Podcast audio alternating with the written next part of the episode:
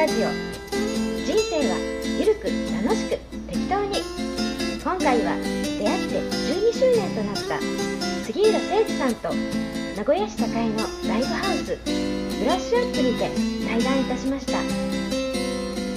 杉浦聖ちゃんのその後の人生を語っていただいた対談の収録を分割して放送いたします。この番組は大きな手帳で小さな未来下ヤンランドの提供でお送りいたしました。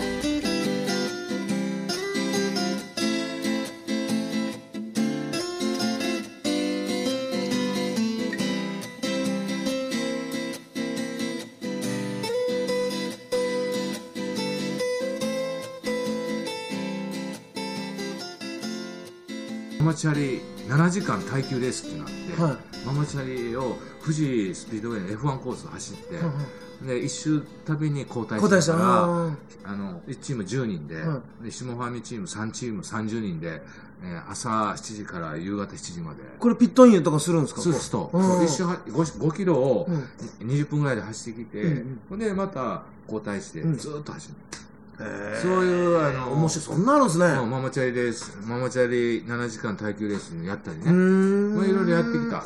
うん。いやだから僕もそういう遊びはやってないですけど、うん僕も最近ちょっとこう自分と向き合ってすっごくこう考えさせられたなと思ったのがですね、お遍路行ったんですよあー。俺の行った。はい、四国どこ88四国ええああ、そうなんや。えーまだ、まあ、決眼というか全部回りきってないんですけども、うんうんあのーもう本当にこう、勢いで行っちゃったんですけど、うんあのー僕の親友がですね、ずっと癌と戦ってたんですよ。で、あのーすまあ、余命宣告、半年ぐらい宣告されたんですけど、それでもこう、まあ、長いこと生きててですねうん、大丈夫や、治るなんて言ってたんですよ。でところが、うんもう急に容体が悪化して、もう危ないと。おうで、も大きな手術を受けるっていうので、はい。成功確率がちょっと低いと。さすがの彼もちょっと諦めモードでああ、ちょっともう最後かもしれんっていうことを言い出したんで、んもう僕もちょっと血が上っちゃってですね、そんなこと言うなやっていう話になって、絶対お前大丈夫や。あの、でも俺も、うこんなことを口だけで言っとんのもあれや。俺もちょっとその、四国今から行ってくるおって思わずですね、えー、ポロッとその彼を前にして、だからお前も絶対頑張れよって言って、うん何の当てもなく僕四国に行って、うん。で、向こうで全部揃えて、うん。真夏のお盆に、へええ死にに来たんですか？って言われました、僕逆に。ええあそう。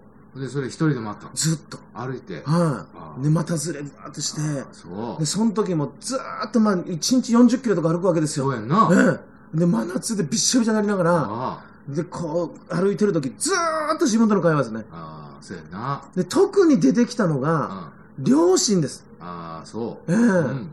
だからやっぱりこう、おあのーあの時親に言えなかったこととかですね、親に苦しめられてきたこととか、なんかそんなことがブワーってできてですね、友人のために行ったつもりが、自分の過去をめちゃくちゃ見て帰ってきて。ああ、そうやね。やっぱこう、あれやね、あのーマラソンにしても、その、歩きながら自分との会話が始まって、えいろいろこう、やっぱ自分と向き合う時間になるよね。ええああすごくいい時間でしたし、ねだからやっぱそういう自分の本能と出会えるんでしょ。う？うんん本当の魂と。そうですね。いや、そう、本当そうです。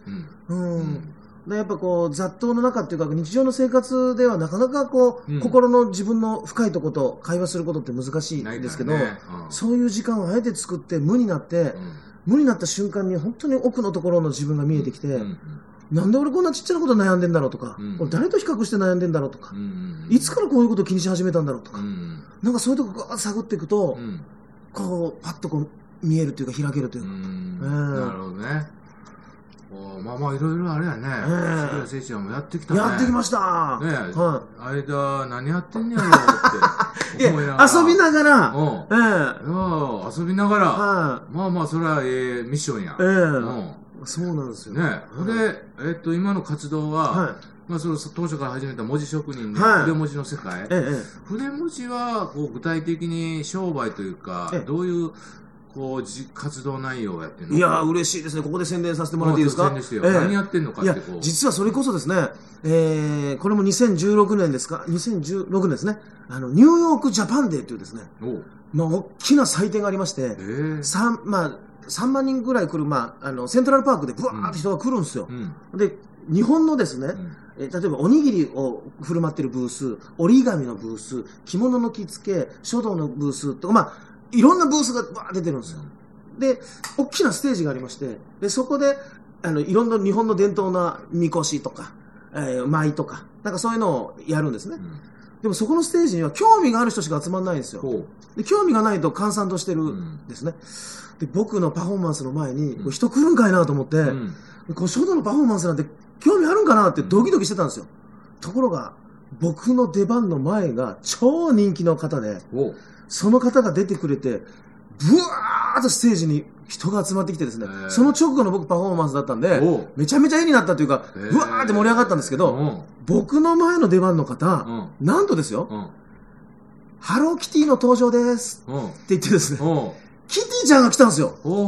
そしたらニューヨークで大ブレイクしてまして、えー。キティちゃんやーって言って、ブワーって人が集まってきてですね。うん。で、そのキティちゃんの後に僕こう、で、キティちゃんも横でちょっとこう、賑やかしでやってくれたんで、ブワーってやらせてもらったんですえ、ね。どういうのやったのえ、その時はですね、ラブピースっていう英語でうん。夢っていう漢字を作ったんですよ。うん。ねそれなんかこう、大きな筆でドカンとそうそうです。うわでっかいやつに、わーってこう書いて、あ、でっかいやつえに書いて。え立てかけたところに、最初に夢っていう漢字を書いて、うんその横にラブピースっていう英語でうん。夢っていう字をうん。書いたんですけえど、ー。まあそこでもすっごいトラブルがあったというかですね、うんちょっと僕もどれぐらい失礼なことをしちゃいまして、うんあの、旅行会社がいろいろ組んでくださったんですけど、せっかく、まあ、ニューヨークに行くんで、全くの無名な杉浦をう、ん。なんかで取り上げてくれんかっていうことで、うんあの、対談を、向こうですごく有名な日本人のジャズミュージシャンの方とうん。対談を組んでくださったんですよ。ほう。ほんで、それが記事になってバーッと出まして、はものすごい有名な方なんい。ですよ。はい。あの、ジョン・レノンの奥さんの小野洋子さんと、ちはいょっと面識があったりとか、はい。あの犬の散歩一緒にやられたりとか、はまあ、する方とうん対談をしたんですけい。ど、うん。僕もなんかちょっとニューヨークに来てですね、うん。ちょっと気持ちが大きくなっちゃったって、うんなんかこう、天狗っていうかですね、うんちょっと調子に乗っちゃいまして、はいは素晴らしい方と講演をさせてもらってるのにですよ、はいもうそれだけでめちゃくちゃありがたいのに、い。は調子に乗ってですね、い。はい。小野洋子さんと会えませんかね？なんて言っちゃったわけですよ。おほらもうこれ、今考えたらどえらい失礼なことなんですけうんど、うんその方ものすごく器が大きいので、はいそんな機会があったらね、なんて言いながら、はまあ、もうあしらってくれたんいですよ。はい。はいはいはい。で、対談終わって、まあ、こういろいろ話をしてまして、はいであんた面白いわねって話がありまして、はでうち遊びにおいでよ。って話で、え、いいですか？うん本当に行きますよって言って、うち遊びに行ったの大豪邸で。うん。はいはいはい。で、犬飼ってらっしゃってへでうち遊びに行きましたら、うん。はいまあ、中堅の犬が僕のところにブワーって玄関開けたら向かってきたんですよ。はいはい。で、僕のところドーンのしかかってきまして、よあしよしよしよしって言ったらですね、うんその方の顔がパッと変わりまして、あ、あんた持ってるわねって来たんですよ。持ってる？はいうん。あなた本物ねって来たんですね。うん。この子が今まで誰にも懐いたことがないと。うん。初めてよ、うんこんなのは。って言うんですよ。ええ。でもですね、僕実は腕噛まれてるんですよ。腕噛まれて腕る。噛まれてるんですそんなこと言われたら、うん今噛まれてますとは言えないですよね。うん痛みをこらえてですね、うん本当ですか？うん。そう、懐くの初めてですか？って言われながら、うん。ほんであなた持ってるわねっつって、ちょっと明日、あの、パフォーマンス見に行くわ。って言ってですね。で僕のパフォーマンス見に来てくださって、えー。ちょっと小野洋子さんに会ったらあんたのこと言っておくわ。面白い日本人がいるって言ってですね、もうそこでもうこう、パフォーマンスさせてもらったんですよ。で、えー、まあ、3万人がいるところでですね。う、ん。ラブピースっつって、海外で書かせてもらって、はい。それを機にカンボジア、ベトナおム、台湾、いろんなところで海外でパフォーマンスを。やってんの？ええ。すごいやん。えそんなことやってんの？そうなんですよ。海外のパフォーマンス呼んでいただいたり。っていうパフォーマンスもやらせてもらいながら、るほどなるほえあとは相変わらず小学校、中学ど校、ああ。多い年は年間200校。えー、小学校、中学校えで、それは、あの、講演するの？そうです。公演とパフォーマンスも。講演とパフォーマンスはいね。おうへで公演とパフォーマンスも、だからもうあちこちに小学校、中学校呼んでもらったえ。り、うんあとはあの、今は企業理念の大切さっていうところで、うん。うん。やっぱ言葉ってものすごい力を持ってますから、うん。その理念を掲げましょうん。うっていう、その理念経営の素晴らしさをお伝えすして、うん。企業様からこう理念を書かせてもらうお仕事いただいたり。ああ、あ、じゃあもう本当にその、筆文字で、ちゃんとキャッシュポジションを、そうですね。でてええほんで、こう講演してもちゃんと講演料もらって。そうです。ね。あほんで、はいそういう海外の出張のこうパフォーマンスもはい、ちゃんとこう、そうですねお仕事としてお仕事として。ええでも、あれでしょ？今、あれ、この、杉浦誠二って、個人で活動してるんでしょ？そうです、そうです。なんか事務所に属してるとか。えっとですね、2年前までちょっと、あの、吉本興業さんにもちょっとお世話になって、ちょっと吉本さんにも所属してですね、はえーまあ、いや、いろいろ仕事させてもらったりとか、いはい。でちょっとまあ契約を切れて、今もう完全フリーで。金フリーね。はい。ああなるほど、ええでそれをこう事務所に所属してる時はもう事務所が仕事を見つけてきて振られてでまあ給料をもらうみたいな感じそうですね。はうん、である程度その露出に関しても、えー事務所のいちいち許可を得てこれはええそうなんですよ。プロモーションは、ええ規制がいろいろあってですね。ねはうんまあ、今はじゃあそのフリーい。でもう完全フリーで。完全完全自分の個人事業でそうです、そうです。やってるわけねらそれはまあ楽ですし。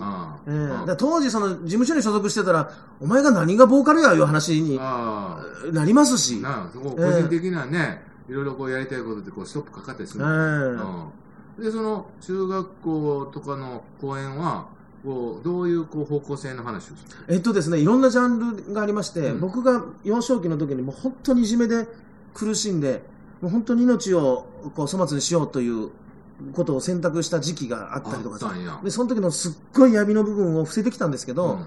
まあ学校で子供たちに話すると、まあこれが、まあい今とのギャップがあってですね、えーこのおじちゃんそんな過去あったの？こんなに楽しそうなのにっていうことで、うん。子供たちが意外や意外って言ったらあれですけど、うん。それを話したら、僕もあなたみたいになりたいとか、うん。僕も立ち上がるっていうところから広がっていってですね、うん。いじめ体験記を小学校や中学校で話させてもらうこともありますし、うん。あとはこう、まあ、下屋と同じようにですね、こう夢っていうのは職業を選択することじゃないっうんていう、うん。もう誰のために誰を笑顔にしたくて、世の中どん。な風にしたくて、何やってる時ワクワクしてっていうような、ほそういう根本をワークを通じたりうなるほど、して、えー。ああなるほど。はい。あほんならあれやね。そういうあの小学校中学校の、えー校長先生や PTA 関係の人が、うん。杉浦誠二を見つけてきてくれて、えご要望いただけるわけ。そうなんです。で、僕もそれもあって PTA 会長になりまして、うん今、あの、顧問っていう、まあ、ポジションですけども、はいはい。えー PTA さんからいろいろ呼んでいただくもんですから、自分自身の PTA のことよく知らないといけないと思ってですね、なるほど。PTA の会長もやらせてもらい、えー、なるほどなるほど、はい。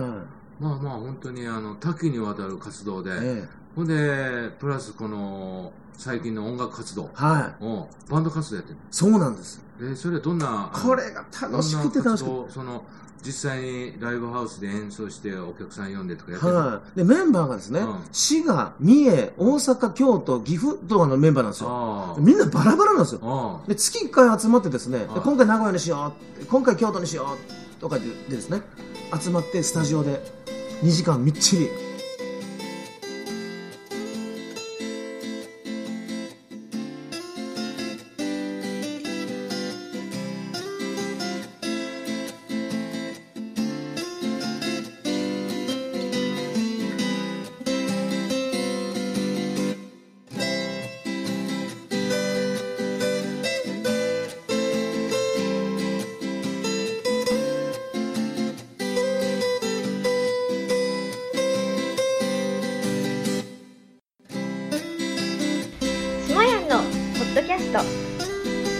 ことが見つかるラジオ。人生はゆるく楽しく適当に。今回は出会って12周年となった杉浦誠司さんと名古屋市栄のライブハウスブラッシュアップにて対談いたしました。杉浦聖ちゃんのその後の人生を語っていただいた対談の収録を分割して放送いたします。この番組は大きな手帳で小さな未来下ヤンランドの提供でお送りいたしました。